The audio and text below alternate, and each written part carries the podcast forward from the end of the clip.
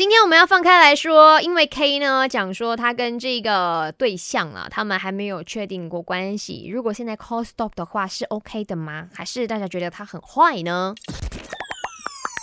没什么不能说，没什么放不下，赶紧把你的遭遇心事跟大头阿 K 放开来说。您是否有经历过那种呢？明明处得很好，约会过好几次了，嗯，觉得对我是对他有好感的，我是喜欢他的，可是却突然间有一天被雷劈一样惊醒了，不能了。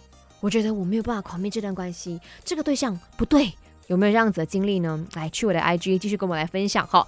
嗯，接下来看看 IG 的部分的留言哈。这位朋友讲阿 K，我想要匿名。他说我有过，因为呢是跟自己的好朋友同时喜欢上，然后感觉上那个女生比较喜欢我朋友，所以我就临阵退缩了。哇！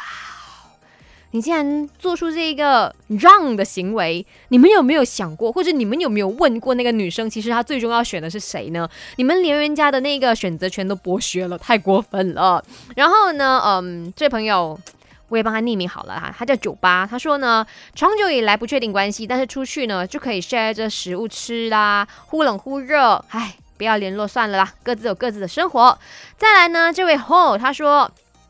嗯，他也是有曾经的经历了哈。他说，因为呢，原来这个女生一直跟他在一起，还到处说自己单身。然后呢，这个男友打给他的时候，都放了 love love 这样子。那我还需要确定继续追吗？当然不用啊，因为这个女孩她都未单身。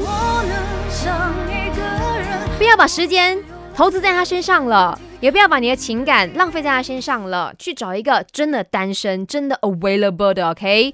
那些哦，不要在那面装单身的人啊，太过分了。